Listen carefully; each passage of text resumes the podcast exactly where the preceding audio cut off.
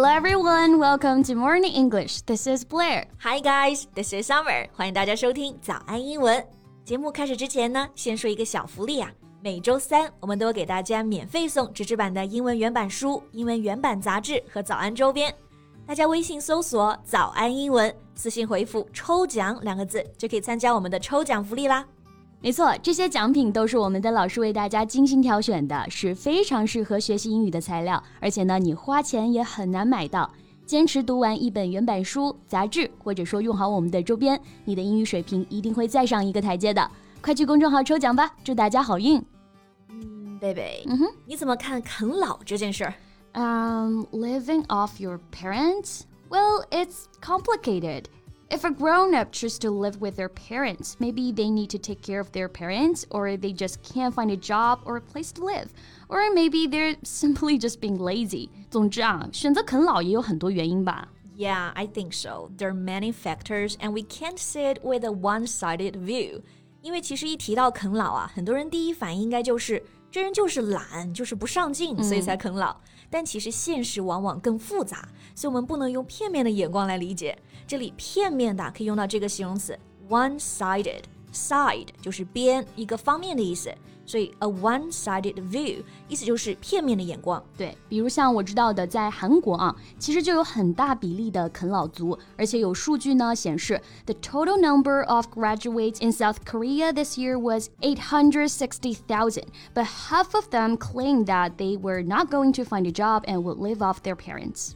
就是说，韩国今年有八十六万毕业生，但是一半的人都说不会去找工作，选择在家里啃老。嗯，那这里的啃老这个表达，其实我们刚刚也提到了，就是用这个词组 live off。live 就是居住的 live，off 是 o f f，这个词组意思就是依赖某人来生活，所以啃老呢就可以直接说 live off one's parents。那这个数据其实是很吓人的啊，那其实也能说明韩国年轻人现在面对的现实太残酷了。Well, so how about today we talk about it? Sure, it'll take some time to get to it. 今天就和大家聊聊韩国啃老族啊。今天的所有内容呢都有文字版的笔记，欢迎大家到微信搜索“早安英文”，私信回复“加油”两个字来领取我们的文字版笔记。Alright, as for the reason why so many young people in South Korea live off their parents, I think it's because it's hard for them to find a decent job. 是的，因为在韩国啊，经济和大企业都是由财阀来控制的。如果你想找到好工作，就只能去那些大公司。但是可以想象这个内卷会有多严重。So for most young people, it's almost impossible to find a job there. 是的，所以财阀的存在是一个重要原因啊。那这个财阀的韩语，我记得好像是。Chaebol. Right, chaebol. Chaebol. Okay. Yeah, I think you're right, chaebol. And we can just say it in English. It means a rich business family. 英语中也可以直接用到这个韩语词汇 chaebol。那这个财阀的定义啊，其实就是说由一个家族来传承并且经营的大型企业，比如 Samsung、LG、现代、Hyundai，还有乐天等等。Or we can use another English word, conglomerate. It means a large business that is made of different kinds of companies. 嗯，像韩国财阀都是多元化的经营，包含不同产业里的公司，所以刚刚贝贝这个单词就很合适啊。Conglomerate 意思就是联合的大公司、企业集团。 For example, I just knew that there's a Samsung art gallery and a Samsung amusement park. You can even buy life insurance from Samsung。是的，韩国是真的有一个三星爱宝乐园啊，嗯、还有三星保险，这在其他国家基本是不可能存在的。就像我们不会有一个华为游乐场或者是华为保险一样啊。So in South Korea, big conglomerate run the country's economy. They control so much of the economy on a scale that it can be seen in other countries. Right. So South Korea's conglomerates are so pervasive. They squeeze out smaller businesses.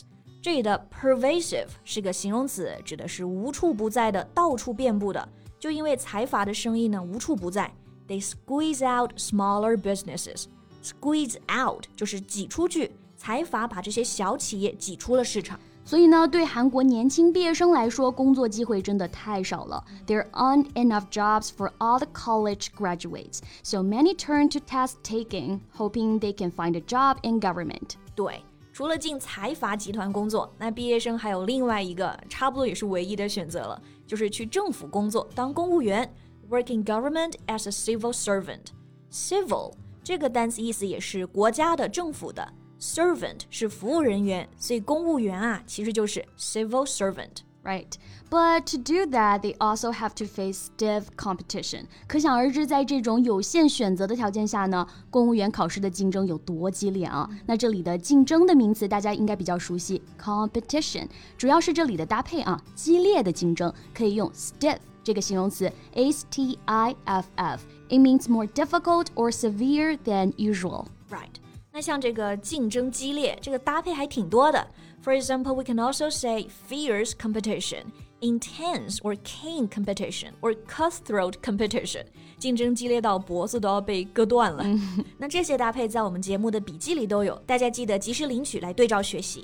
To pass the entrance exams, some people spend 15 hours a day studying for the test, and even if they fail, they will not give up and are prepared to study one more or even five more years. Right, because they have no other options. 对，确实是没有什么别的退路了啊。嗯、有的人为了通过公务员考试呢，考五年、考十年的都有。那因为也没有什么经济收入，所以回到我们一开始说的呢，他们就只能去啃老了。所以我们说不能指责他们懒，因为他们确实也很努力了，只是社会提供的机会太少了。We can't blame them for not being hardworking.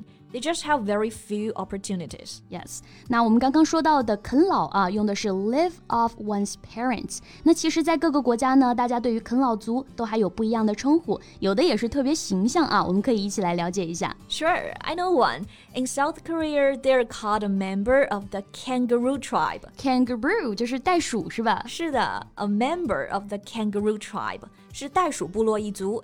it used to describe unmarried men or women who haven't moved out of their parents' home, even though they're in their 30s or even 40s.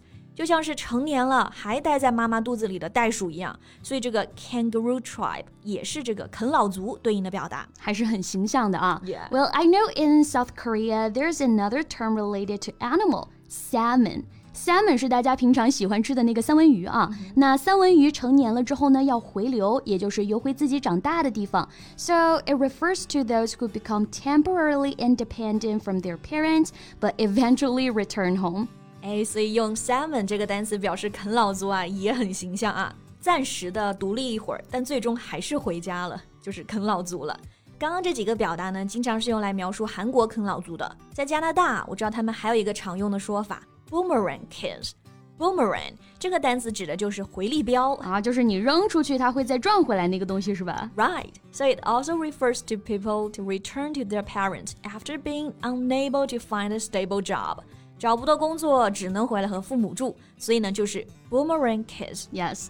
Well, in different countries, there are different ways of saying the same thing. It can mean that this situation is pervasive. It doesn't only exist in South Korea.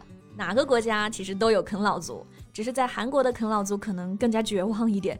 那对于今天聊的话题，大家有什么看法呢？也欢迎在评论区给我们留言呀。All right, I think that's all the time we have for today. 最后再提醒大家一下，我们今天的所有内容呢，都整理成了文字版的笔记，欢迎大家到微信搜索“早安英文”，私信回复“加油”两个字来领取我们的文字版笔记。